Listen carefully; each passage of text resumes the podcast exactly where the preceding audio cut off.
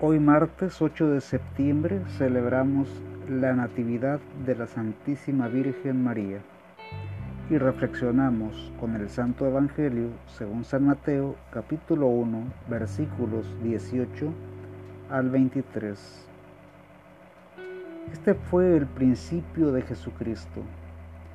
María, su madre, estaba comprometida con José, pero antes de que vivieran juntos, quedó embarazada por obra del Espíritu Santo. Su esposo, José, pensó despedirla, pero como era un hombre bueno, quiso actuar discretamente para no difamarla. Mientras lo estaba pensando, el ángel del Señor se le apareció en sueños y le dijo, José, descendiente de David, no tengas miedo de llevarte a María, tu esposa, a tu casa.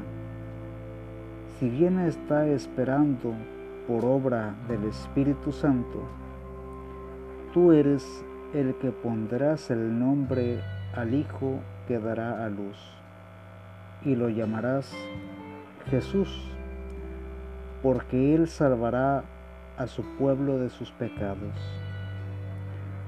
Todo esto sucedió para que se cumpliera lo que había dicho el Señor por boca del profeta.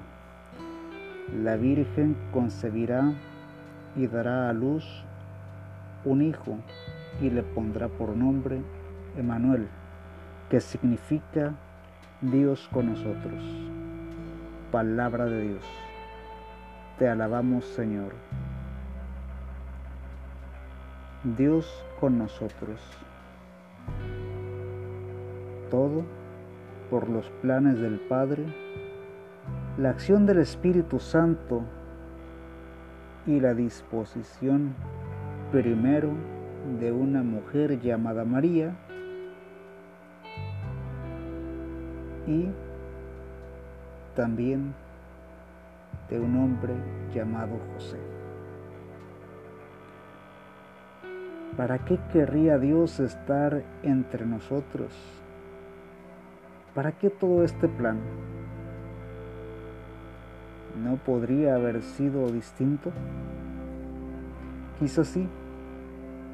El pequeño detalle es presentar el modelo de familia que necesitamos aceptar, pues sólo así puede haber multiplicación. Jesús, María y José son llamados la Sagrada Familia. En el marco de la celebración del nacimiento de María, reflexionemos sobre la urgente necesidad de defender la vida y la familia. No existe evolución en materia de familia ni derecho al aborto. El Evangelio es claro. Vuelvo a decirlo. Hagamos siempre el bien. El Señor nos bendiga, nos guarde de todo mal y nos lleve a la vida eterna. Amén.